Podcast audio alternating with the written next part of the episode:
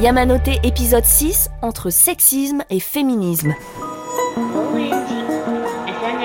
Vous êtes dans la deuxième plus grande gare du monde et pourtant tout est si bien indiqué que vous vous retrouvez sans mal. On retrouve également l'accès à la ligne vers Pomme très facilement. La foule se presse mais personne ne vous touche. Des files d'attente ordonnées à la verticale se forment sur le quai pour laisser sortir les gens du métro qui arrivent en gare.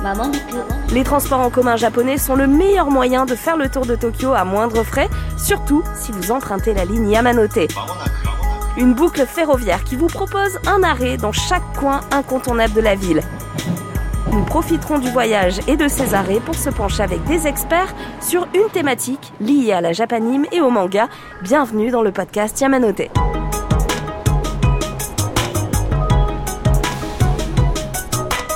Arrêt Shinjuku, on y trouve le quartier rouge de Kabukicho où les bars, salons de massage et Godzilla se disputent le pavé, une zone chaude remplie de yakuza que j'ai pu à titre personnel traverser seul en pleine nuit sans jamais être inquiété. Dans une société ultra patriarcale comme le Japon, la mouvance MeToo balbutiait à peine tandis qu'il criait aux États-Unis. Cela demande du courage que de libérer la parole, un courage qui trouve son public dans le manga avec des titres engagés qui vont dans le sens du progrès. Si j'ai bien calculé, elle devrait être sous la douche maintenant. Si vraiment c'est une belle cliente, alors j'accepte l'affaire. Oh, le premier contact est très prometteur. Cet homme s'est permis des gestes déplacés. À chaque fois qu'une fille dort ici, il faut un bazooka pour t'empêcher de l'approcher. Nous accueillons pour en parler Émilie, connue aussi sous le pseudo de Bulldop, booktubeuse, streameuse et chroniqueuse littéraire passée par la case France 2 dans l'émission C'est au programme. Bonjour Salut à tes côtés, Pauline Croquet, journaliste chez Le Monde, où elle signe la chronique Pixel, membre du grand jury du Festival d'Angoulême en 2019 notamment. Merci d'être avec nous. Merci pour l'invitation. Nous sommes aussi accompagnés de Michael, le maître de la plus jolie librairie spécialisée de Paris, Le Renard Doré, initiateur de tables rondes dans son sein, notamment sur des sujets de société. Bonjour. Bonjour.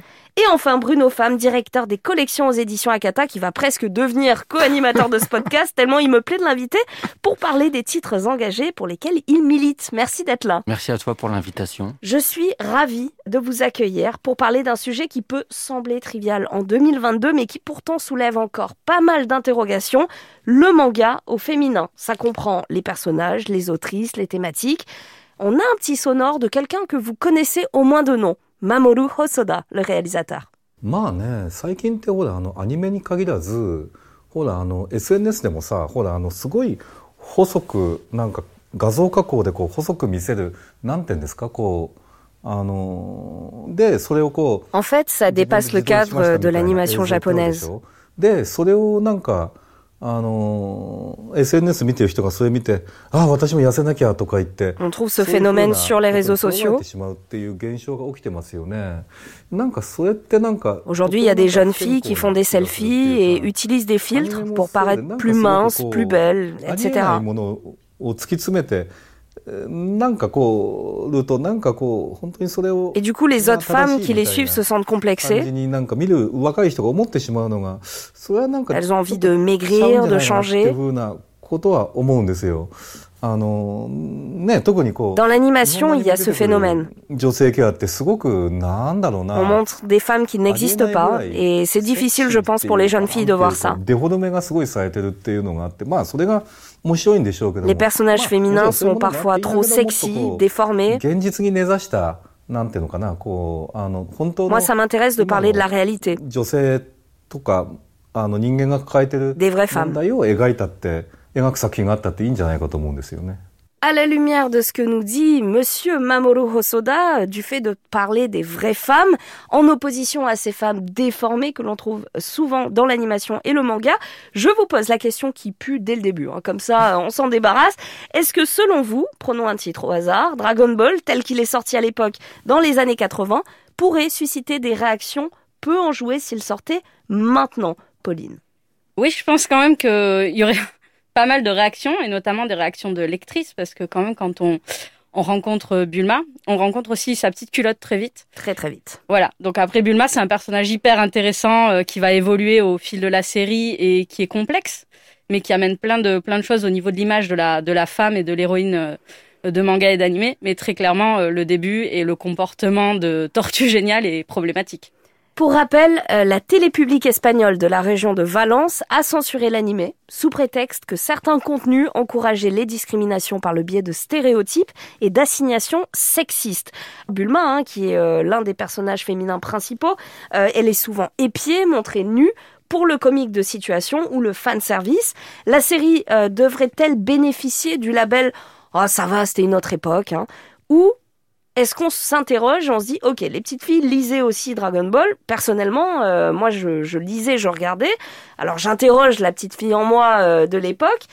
Honnêtement, je me souviens plus de si ça me gênait. Je m'identifiais tellement à Goku que je me souviens pas finalement euh, si le traitement du personnage de Bulma soulevait des questions en moi, si le fait qu'elle était hyper sexualisée alors que c'était une ado dans l'histoire me gênait. Du coup, je, te repose la question, Pauline, à la lumière de, l'adulte que tu es devenue, est-ce que toi, à l'époque, ça te choquait déjà?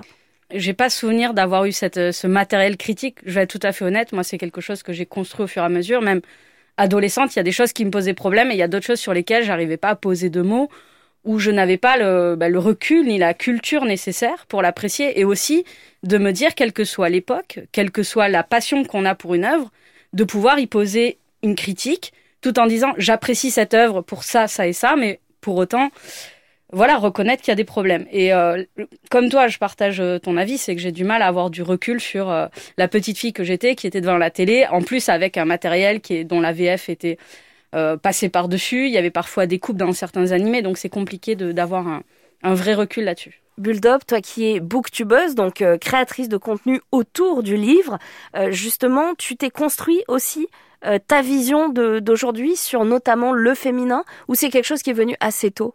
Non, en toute sincérité, c'est pas venu assez tôt parce que ben, quand on est baigné là-dedans et on n'a pas forcément les armes, ça j'en suis persuadée, on s'éduque toute sa vie et moi, je me suis éduquée assez tard euh, au, sujet euh, qui me concernait, hein, donc euh, en tant que femme, mais en tant que femme racisée en plus. mais le manga, effectivement, je pense qu'on commence à le lire très tôt. Enfin, moi, j'ai commencé par le manga. Et j'ai commencé par des mangas pas faciles et j'avais vraiment pas les clés pour les comprendre. Notamment, j'ai lu Nana, c'est le tout mm. premier manga que j'ai lu et je l'ai relu l'année dernière et en fait, je l'ai trouvé extrêmement dur, avec des sujets et des thématiques très difficiles et que je n'avais pas du tout compris. Et pire, je les avais romantisés et idéalisés. Donc on parle de viol, on parle de, sujets assez, assez durs. Et pour moi, c'était euh, l'histoire d'amour de mes rêves parce que j'avais pas les, j'avais pas les clés. En fait, je, ne pouvais pas comprendre à quel point c'était grave. On est allé à la rencontre euh, des gens dans la rue, euh, aux alentours de Châtelet à Paris, et on leur a posé la question. Figurez-vous qu'ils avaient des choses plutôt intéressantes à nous dire. Je vous laisse découvrir.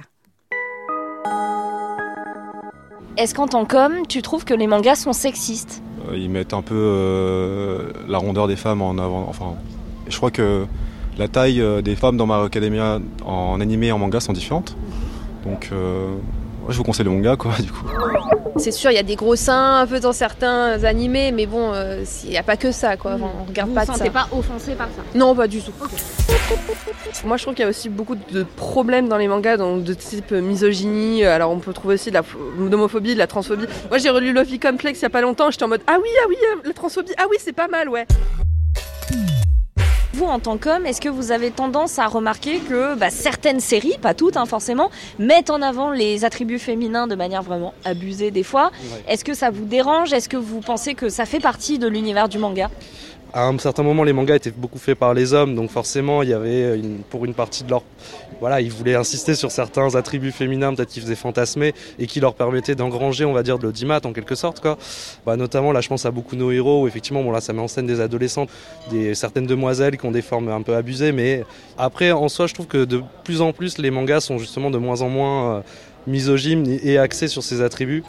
Alors je me souviens que quand même il y avait XXXolic que je trouvais qui était pas mal. Euh, le concept était un peu pas féministe ou quoi, c'était juste que le, personnage principal était quand même un personnage assez imposant, assez...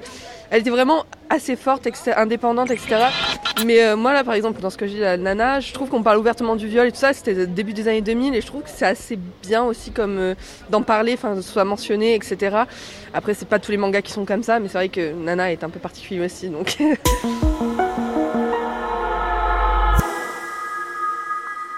Merci à tous ceux qui ont pris le temps de répondre euh, au micro euh, de France Inter pour ce podcast. Bruno, je t'ai senti réagir à un propos. Est-ce qu'on peut revenir dessus? Oui, c'est euh, il y a un moment, il y a quelqu'un qui dit que justement les mangas ont été faits pendant longtemps, surtout par des hommes. Et je pense que c'est une... non, c'est même pas je pense, c'est forcément une vision qui est très déformée de la réalité, puisque le Japon, dans l'histoire de la bande dessinée, c'est le pays qui a donné le plus de place aux femmes. Et plus de la moitié des auteurs euh, de manga sont des autrices et euh, les autrices, euh, les femmes, sont présentes euh, dans la scène culturelle manga depuis toujours, depuis même à des époques où on n'imaginait pas que des femmes pouvaient faire de la bande dessinée en France. Le milieu de la BD franco-belge, il est ultra misogyne traditionnellement chez nous. C'était des BD pour papa, faits par des papas, avec bah voilà des personnages féminins ultra sexualisés. bien sûr, il y avait les BD pour enfants, c'est un peu un sujet à part, mais voilà le reste, le milieu de la BD, la BD franco-belge il est très fétichisant, pas que sur les questions de féminisme d'ailleurs. Et euh, là-dessus, euh, le manga était très en avance en fait. Bien sûr, il y avait des femmes aussi qui faisaient de la bande dessinée en France, mais euh, on, peut les citer tellement il y en avait peu en fait. Sur le doigt d'une main. Ouais, enfin deux mains maximum quoi. Et au Japon, bah en fait, il y en a tellement que voilà, c'est c'est il y a eu un biais là-dessus.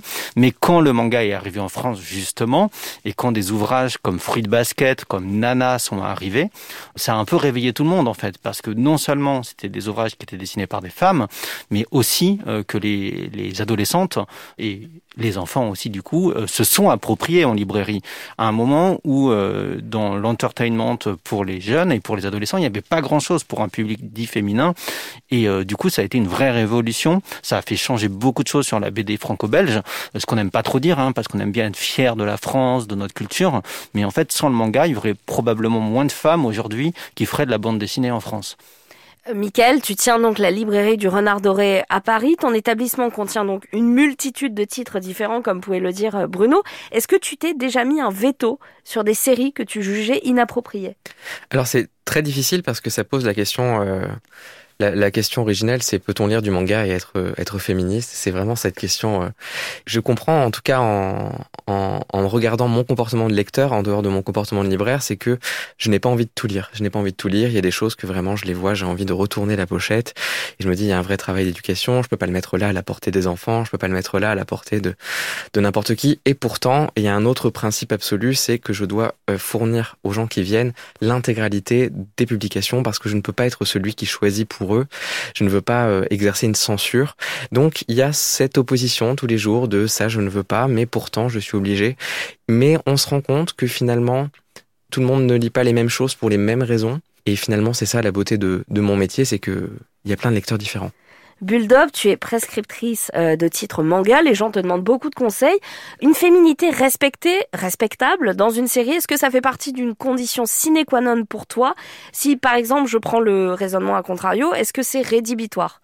Alors, oui et non. En fait, c'est assez paradoxal, c'est-à-dire que euh, moi je suis partisane du on peut tout lire tant qu'on sait ce qu'on lit. Et c'est une question d'éducation. J'essaye de faire euh, de m'éduquer déjà euh, seule, moi-même, et de pourquoi pas euh, proposer euh, des outils à ma communauté. L'idée, c'est pas de leur dire lisez ça, lisez pas ça. L'idée, c'est de leur donner déjà, d'une part, envie de lire, peu importe ce qu'ils lisent, et de leur faire comprendre aussi, parce qu'il y a autre chose en France qui opère beaucoup, c'est cette espèce d'élitisme autour de la lecture et de la littérature, qui est aussi bien dans le roman que dans le manga. Et j'ai pas envie, moi, de venir leur dire ce que vous lisez, c'est de la merde, parce qu'on me l'a assez dit, et que je pense que ça, ça n'aide absolument pas à faire avancer les choses. Donc non, je vais pas dire aux gens euh, ça faut pas le lire. Pauline, en 2018, tu signes un article où tu donnes un carton rouge à un animé. Tu parles donc de la nouvelle version du dessin animé Olive et Tom qui est euh, clairement la Madeleine de Proust de beaucoup d'enfants. Tu y notais les différences avec l'original d'il y a 30 ans, ce qui était gardé ou changé. Tu notais euh, également la disparition de personnages féminins dans l'épisode 1 à l'exception de la mère de Tsubasa, dont le traitement n'est pas très intéressant. Comment a été reçu euh, cet article? Ça a été euh, clivant, donc il y a des gens euh, pour qui ça n'a pas posé problème, parce qu'il faut savoir que ce, cette critique, en fait, cette analyse du premier épisode était adossée à un grand dossier sur Olivier Tom qui n'a pas posé de problème. Mais en revanche, sur les réseaux sociaux, j'ai suivi un véritable cyberharcèlement où j'ai reçu des menaces de viol, des appels à la haine par rapport au fait que je soulignais, comparant les deux animés, je soulignais la disparition donc de Patty, qui est la supportrice en chef de l'équipe de foot de Tsubasa.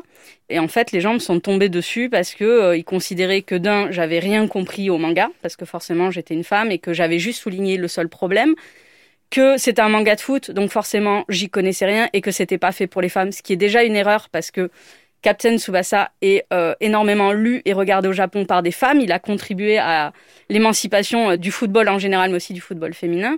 Et en fait, c'est aussi, euh, on me disait que je, je comprenais rien parce qu'elle servait à rien. Il faut savoir que c'est une héroïne. Ça, c'est épatant dans le manga, c'est que certaines héroïnes concentrent un niveau de haine. Il y a par exemple Sakura dans Naruto et il y a cette Patty, donc qui peut être tout à fait énervante, je le conçois, mais qui est un déversoir à haine de la part des lecteurs. Et donc, comme je déplorais son départ, bah forcément, on me rangeait dans cette même poubelle. Alors effectivement, hein, la poubelle dont tu parles, j'ai lu les tweets, on ne leur fera pas l'honneur hein, de leur donner de l'espace ici. C'est clairement le zoo, le sexisme à son zénith. Malheureusement, j'ai l'impression que quand on parle de féminisme en général, c'est compliqué, surtout sur la sphère Twitter. Mais quand il touche le manga, alors là... Euh, Là, on met le doigt dans deux prises différentes et euh, des doigts mouillés. Euh, Bruno, justement, tu es donc directeur des collections chez Akata. L'une des grandes spécificités de votre signature, c'est de proposer des séries qui sortent du commun. Parle-nous justement de ces titres qui ont vocation à libérer la parole, comme En proie au silence, ou encore Moi aussi. Ça traite du viol, ça traite du harcèlement au travail. Parle-nous-en.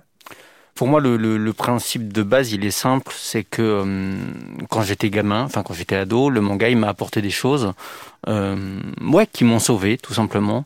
Et euh, parce que j'y ai trouvé des valeurs, j'y ai trouvé euh, un support émotionnel, j'y ai trouvé des choses qui m'ont aidé à me construire. Et, euh, et ça m'a paru évident que c'était la chose que j'avais envie de faire aussi euh, avec les mangas euh, qu'on pouvait publier et proposer en français. À partir de là, ben, je vois les problèmes qu'il y a dans la société, en France tout simplement, la misogynie de la société, tous les problèmes systémiques, enfin voilà, d'homophobie, transphobie, racisme, le harcèlement scolaire, toutes ces réalités en fait. Et ça donne des ouvrages comme En proie au silence, comme moi aussi, ou même dans, dans des ouvrages qui ont l'air comme ça peut-être plus léger, mais on a publié par exemple Don't Fake Your Smile, qui parle d'une d'une lycéenne qui se fait agresser euh, quand elle rentre chez elle le soir, et euh, se fait agresser alors qu'elle fait du judo. Et euh, donc il y y a aussi cette question de la femme supposée forte, enfin elle est forte de facto en fait parce que elle a une résilience dans, dans la manière dont dont elle, dont elle, elle, affronte après sa reconstruction après son agression. Et euh, voilà tout tout ça c'est un manga qui qui a l'air d'être une comédie romance enfin qui a l'air d'être une romance et qui en fait a un vrai propos euh, sur euh, la reconstruction et sur comment une lycéenne va après devoir affronter au-delà de son de son agression le regard des autres aussi. Ça parle de plein de sujets. Donc je pense que c'est vraiment le cœur de notre métier. En tout cas, c'est le cœur de ce qu'on a envie de faire euh, chez Akata, euh, d'aborder ce genre de sujet. Michael, on parlait en introduction du phénomène MeToo au Japon. L'une des figures de proue du mouvement euh, là-bas, c'est Shiori Ito, qui est à l'origine du livre La boîte noire, où elle dénonce le viol dont elle a été victime en tant que journaliste de la part d'un directeur de chaîne au Japon. Elle a dû quitter le pays suite à sa dénonciation. Près de 65% des femmes harcelées sexuellement au travail ne le signale pas. Le Japon se classe aussi 110e sur 149 pays en matière de parité, malgré les promesses du gouvernement euh, d'une société où les femmes peuvent briller. Des mouvements inspirés du hashtag MeToo commencent cependant à prendre, en mettant l'accent sur le soutien aux victimes. Dans La boîte noire, le livre que je mentionnais euh, euh, plus haut, eh bien la journaliste japonaise Shiori Ito, qui affirme n'avoir été violée, raconte son combat justement pour se faire entendre, parce que ce n'a pas été facile. Si je reviens là-dessus, c'est parce que tu avais organisé une table ronde euh, en plein cœur de, Paris, dans ta librairie, pour justement qu'on parle euh, de la libération euh, de la parole à travers le manga, mais aussi au sens large. Qu'est-ce que tu as à dire sur ça, sur ces initiatives que tu prends aussi au quotidien? Je pense que c'est important comme comme toutes les, personnes qui sont autour de, cette table, de quand on a une, une voix et quand on se rend compte que cette voix est écoutée, de pouvoir porter des messages. Pour l'animation, pour le recrutement, j'ai une équipe qui est majoritairement féminine. Et pour moi c'était important de qui est euh, qui est vraiment des femmes en, tant que libraire manga ce qui était euh, ce qui était pour moi assez rare quand j'étais ado. En tout cas c'est l'image que j'en avais. Et euh, on a eu beaucoup de partenariats, beaucoup de partenariats avec Bruno ici présent. On a essayé à chaque fois qu'il y ait une sortie, il faut qu'on fasse quelque chose, il faut qu'on décloisonne les genres, il faut qu'on invite, comme lors de cette conférence des auteurs de BD, il euh, faut qu'on invite des gens qui viennent de tout milieu pour pouvoir parler de ces sujets. On a ce média, il faut en parler. On a beaucoup d'abonnés, eh bien il faut qu'on nous écoute euh, parler de ces sujets, décloisonner sans cesse, sans cesse, sans cesse le manga. Pour rappel, Shiori Ito a gagné son procès en 2019. Est-ce que selon toi les choses ont changé?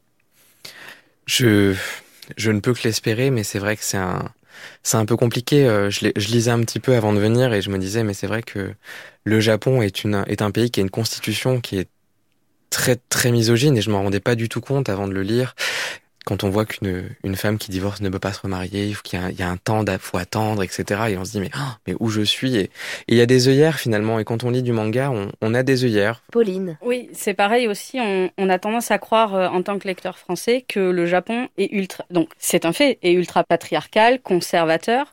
Là, on parle d'une période qui commence aux, aux années 2000, mais avant cela, il y a eu quand même une libération euh, des mœurs. Il y a eu des mouvements féministes. On a eu même des tentatives et des lois en fait qui tentaient bien avant qu'on le fasse en France de combattre les discriminations avec plus ou moins d'effets. Hein. Je suis je suis pas ni sociologue ni historienne donc j'aurais du mal à, mesurer tous ces effets. Mais en tout cas le terme par exemple de genre, le terme de sexisme, sont des mots qui ont été entendus dans les médias grand public euh, dans les années 80 au Japon. Et les gens en avaient un peu conscience. Donc c'est peut-être aussi des choses qui ont euh, alimenté euh, des autrices, qui ont alimenté des éditrices et des éditeurs. Ça fait partie des débats de société en faisant des petites recherches, je me suis rendu compte que en 1911 déjà, il y avait une revue littéraire féministe qui s'appelait, je crois, euh, Seito. Voilà, donc le, féminisme, la prise de conscience du patriarcat, la lutte aussi euh, euh, contre contre la colonisation éventuelle d'autres pays. Tout ça, c'est des choses qui ont été portées en germe par les autrices. Et effectivement, là, on a on a un retour de bâton, on a eu un renforcement du patriarcat, du conservatisme qui a forcément joué sur les œuvres mais euh, ça n'a pas toujours été le cas. Et ça, souvent, en fait, on, se surprend à le découvrir euh, assez tardivement quand on lit du manga. En 2022, comment s'est perçu d'être une mangaka, auteur de shonen, par exemple, Pauline? Alors, moi, c'est, ça soulève toujours des mystères pour moi, cette question. Effectivement, on se rend compte qu'il y a des, des femmes qui des autrices qui se cachent soit derrière des pseudonymes, ou soit, par exemple, on, se retrouve parfois en conférence de presse où on nous dit il ne faut pas genrer, ce qui est problématique en français parce que faut bien, euh, le Japon souffre peut-être de moins de genre dans, dans sa façon d'écrire ou de parler. Et donc, du coup, en fait, on se rend compte qu'il y a plein de shonen qui sont faits euh, par des femmes et de plus en plus. Et d'ailleurs, parfois, quand on le met en regard avec l'œuvre en se disant ah, cette héroïne, elle est pas mal, elle est moins stéréotypée qu'habituellement. Mhm. Quand on recoupe, on fait ah, voilà, c'est une autrice ou une dessinatrice. Et donc il y a ce, mystère. Alors souvent c'est soulevé par les éditeurs parce que euh, ces femmes euh, subiraient du harcèlement, du stalking, avec euh, des fans qui viendraient les poursuivre dans la rue. Il y a à d'autres moments on disait que c'était une stratégie marketing parce qu'il me semble que dans le shojo les femmes se cachent pas forcément, les autrices se cachent pas forcément derrière des pseudonymes. Mais à contrario dans le shojo des hommes empruntent des pseudos féminins pour écrire aussi. Donc je veux dire le phénomène est assez réciproque. Voilà, euh, effectivement au Japon il faut savoir quand même que le, la stratégie éditoriale elle est très ciblée. On a des, un lectorat euh, masculin qu'il faut contenter, un lectorat euh, féminin pour le shojo. En tout cas moi ça ça m'interroge beaucoup. Bruno il a une réponse à nous, à nous apporter. En fait moi même en tant qu'éditeur, euh, j'ai plein euh, de mangaka que je publie. Je ne sais pas si c'est des hommes ou des femmes. Des fois, je demande euh, à l'éditeur japonais quand ça me paraît pertinent de le faire. L'essentiel du temps, j'ai pas la réponse. Ce qui est certain, c'est que voilà, euh, Full Metal Alchemist, qui est quand même une grosse référence du shonen manga. On est sûr que c'est une femme qui est derrière. Ça n'a jamais été un problème au Japon que ce soit une femme qui dessine Full Metal Alchemist. Après, est-ce que c'est l'arbre qui cache la forêt et qui est justement toujours pris en, fer de lance pour dire regardez, il y a des femmes, il y a aussi Rumiko Takahashi, il y a des gens qui sont vraiment euh, des femmes euh, qui, qui ont plus que euh, pignon sur rue, qui sont des grandes autrices de shonen manga. En tout cas, une des choses dont je suis sûr et que je pense qui est très important euh, pour la représentation et la qualité des ouvrages, c'est qu'il y a énormément d'éditrices en fait. Et je pense que ça a un impact réel autant sur euh, la construction des histoires, la construction des personnages et aussi sur le dialogue que les éditeurs, enfin en l'occurrence les éditrices, peuvent avoir avec les mangaka. Michael, en, en, tant que libraire, tu es assez euh, d'accord avec ça. Je vous vois hein, tous euh, Oui. d'accord, mais est-ce que justement ce cloisonnement qu'on a encore, même s'il veut plus dire grand-chose entre shonen, shoujo, etc. Est-ce que toi, euh, au niveau des, des, des gens qui poussent la porte de ta librairie, peut-être parfois des parents qui, qui sont curieux, euh, qui veulent acheter des titres pour leurs enfants, leurs ados, etc. Est-ce que tu te retrouves à faire le guide un peu touristique entre les genres? Est-ce que tu décloisonnes tout ça? Comment ça se passe? Alors, nous, on a décloisonné, on a choisi un, un classement par thématique, mais euh, il y a plein de genres comme ça dans le manga qui sont euh, sous-évalués. Il y, a le- il y a le shoujo, il y a le boys love, et finalement, je me suis dit, mais en fait, c'est un genre qui est majoritairement représenté par des autrices. Est-ce que c'est pas euh, une intention, une mauvaise intention de la société de sous-évaluer le travail des autrices en général, Mais- plutôt que les genres? Euh, Bulldog, tu voulais réagir à ce sujet Oui, alors justement, tu parlais de romance, et c'est vrai que, alors moi, je, il faut savoir, je le dis, je n'ai absolument aucune honte à le dire, je ne lis que du shojo. Il y a un problème avec le shojo, c'est que tout le monde pense que le shojo, c'est un, c'est, à la base effectivement un genre qui a été créé euh, pour les jeunes, les jeunes filles. Euh, je reste persuadée que ce n'est pas en fait forcément le cas, que c'est pas parce qu'on est une femme qu'on a le droit de lire du shojo et que, à contrario, si on était un homme, on n'aurait pas le droit, parce que vraiment, ça aborde tous les thèmes. En fait, il y a beaucoup de préjugés et de clichés là-dessus, où on pense que le shojo, bah, c'est une jeune fille au collège ou au lycée euh, qui tombe amoureux d'un mec, où va y avoir, euh, va y avoir un, un triangle Un amoureux. triangle amoureux, Voilà. l'intrigue va tourner essentiellement autour de ça et jamais des dissertations qu'il faut rendre le lendemain. hein, C'est ça, finalement. exactement, exactement. Alors il y a de ça, oui. Il y a de ça. Et en toute sincérité, moi j'adore, euh, j'adore euh, ce type de shoujo là. Il y a aussi beaucoup, beaucoup de choses. On parlait tout à l'heure de Don't Fake Your Smile. Moi, c'est un shoujo qui m'a percuté euh, parce que effectivement, au premier, au premier abord, on dirait que c'est bah, une jeune fille qui est dans un lycée et qui va avoir des problématiques amoureuses. Mais il n'y a pas que ça. Et c'est là-dessus que je vais vous envoyer quelque chose qui va peut-être vous rappeler des moments un peu sombres. On va pas être dans du shoujo, hein. on va être dans quelque chose de plutôt noir, plutôt adulte. Je vous laisse découvrir et même deviner. Te voilà, la seule femme, et à la tête de la brigade des faucons. Parfaitement. Et alors? Ha Une femme qui joue au chevalier, moi je n'aime pas du tout ça. Casca Surtout reste tué Ne l'attaque pas Il est à moi Maintenant Tu vas voir Vous avez reconnu euh, Casca, donc on est euh, sur du berserk. Hein. C'est, quelque chose qu'on ne met pas entre toutes les mains. Alors euh, bizarrement, j'ai croisé beaucoup de gens qui l'ont découvert étant petit. C'est pas forcément une lecture que je recommanderais aux jeunes enfants. Tout ça pour vous demander finalement, est-ce que nous sommes, selon vous, affranchis de ces personnages qui ne sont bons qu'à alimenter le fanservice? Quand on voit Casca ou encore Nobara, personnage déjà incontournable de Jujutsu Kaisen avec son franc-parler, son marteau, ses clous, ou encore Cold Game, cette chevaleresse qui prend son destin en main, est-ce qu'on se dit que finalement les choses avancent dans la continuité euh, de beaucoup de titres? Bulldop, est-ce que le mythe de la demoiselle en détresse s'estompe selon toi? Oui et non. En toute sincérité, comme vraiment je me penche que sur le shojo, euh, je sais pas trop ce qui se fait à côté. J'ai essayé de lire autre chose et en l'occurrence, moi il y a des titres je peux pas les lire. Je peux pas les lire parce que ça m'énerve en fait de voir cette hypersexualisation du corps féminin et cette espèce de de caractère un peu gnangnan là qu'on nous met à chaque fois. Peut-être pas à chaque fois, mais c'est quand même quelque chose qu'on retrouve fréquemment et j'ai du mal avec ça. J'arrive pas à passer au-dessus en fait. Mais euh, par contre, effectivement, tu parlais de Cold Game euh, tout à l'heure. Moi, c'est un titre que j'ai adoré parce que bah là, on est euh, on est sur euh, un manga shojo, voilà, qui parle de chevalerie, qui parle euh, de, conquête et qui c'est un peu euh, une guerre euh, interne dans une cour un peu à la Louis XIV, on va dire. Et là, en l'occurrence, on a un personnage féminin très fort. Donc je me dis que les choses changent progressivement et c'est tant mieux, mais je pense qu'il y a peut-être encore un peu de chemin à faire et on attend de voir la suite, quoi. Alors justement, pour, pour reprendre le titre euh, Cold Game, hein, ça, commence très vite sur une très belle princesse qui est envoyée dans un pays où il y a des intrigues politiques très compliquées, on ne sait pas vraiment ce qui se passe, on l'envoie un peu au casse-pipe, très très vite elle se coupe les cheveux, qui est quand même un symbole très fort de sa féminité, mais aussi de son code génétique. Ça a une vraie importance euh, dans la reconnaissance de, de sa famille. On les reconnaît, on les identifie comme ça. Pourtant, ça c'est mon avis personnel, elle tombe très vite sous le charme d'un autre garçon. Est-ce qu'on est toujours obligé de faire en sorte qu'il euh, y ait un homme qui soit un peu un goal pour le personnage euh, principal qui est là pour survivre à la base hein? Je pense que justement, c'est la question qu'on abordait tout à l'heure de la place de la romance dans le shojo. Et encore aujourd'hui, s'il n'y a pas de romance, souvent les shojos sont un peu euh, considérés comme, ben, on sait pas trop où les mettre en fait. Donc, euh, je dirais pas que c'est obligatoire, mais comme à la base, après c'est- mon avis, c'est très subjectif. Comme à la base, le shoujo c'est censé être fait pour des personnes, enfin pour des pour des pour des femmes et en l'occurrence des jeunes filles. Euh, et comme on a encore cette image de bah parce que c'est des jeunes filles, il faut absolument qu'on leur envoie des fleurs bleues euh, dans, dans la gueule. J'ai un peu l'impression que ça joue encore euh, sur sur tout ça. Et en toute sincérité, moi j'adore ça. Donc du coup, j'aime plutôt ça aussi. Voilà, donc du coup, tu vois, ça me pose pas trop de soucis. Euh, mais c'est vrai que effectivement, on peut se poser la question de l'importance de ce personnage masculin qui arrive direct et qui euh, qui est un peu euh, le prince charmant qui débarque euh, dont Sezou d'ailleurs. Euh, ceci dit, je trouve qu'il prend Enfin, dans, dans ce cas de figure-là, il prend pas tant de place que ça non plus parce que il vient pas souvent la sauver, tu vois. Oui. Il a pas le, le rôle du, du sauveur qui vient la sortir de situations. Il lui dit même qu'elle elle peut très très bien se sauver elle-même. hein, Exactement. euh, Et c'est ce qu'elle fait d'ailleurs euh, très fait très fréquemment. Effectivement.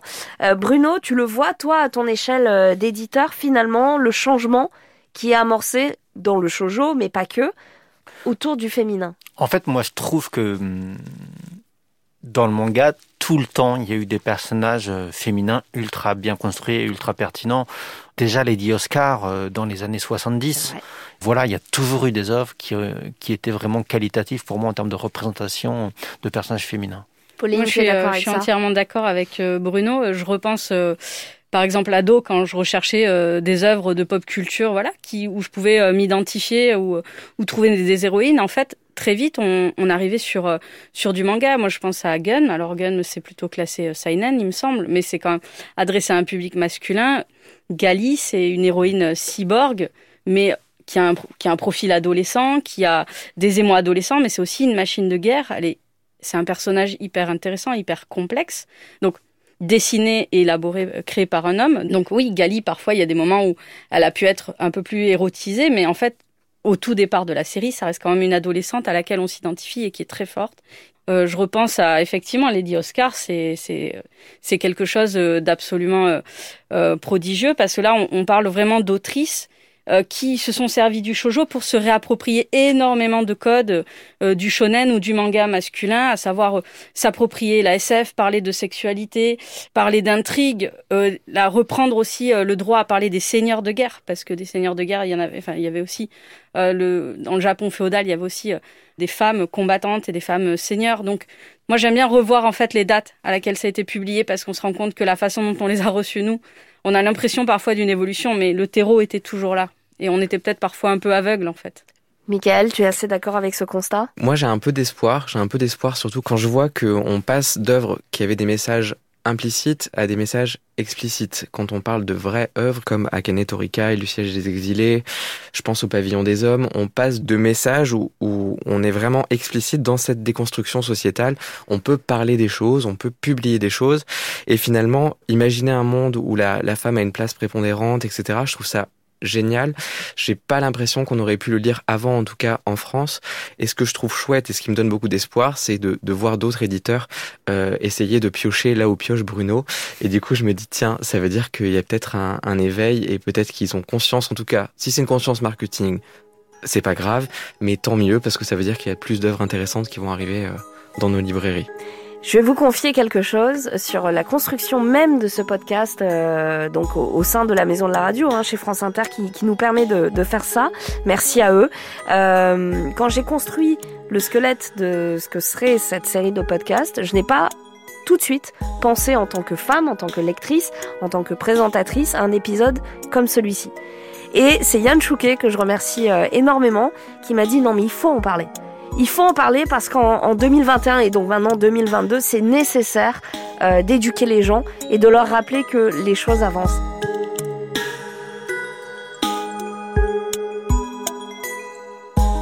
C'est sur euh, cette réflexion optimiste que je vous laisse aujourd'hui profiter du spectacle de Kabukicho, en tout cas euh, dans l'imaginaire. Quant à moi, je reprends le métro vers de nouveaux horizons. À bientôt dans le podcast Yamanote.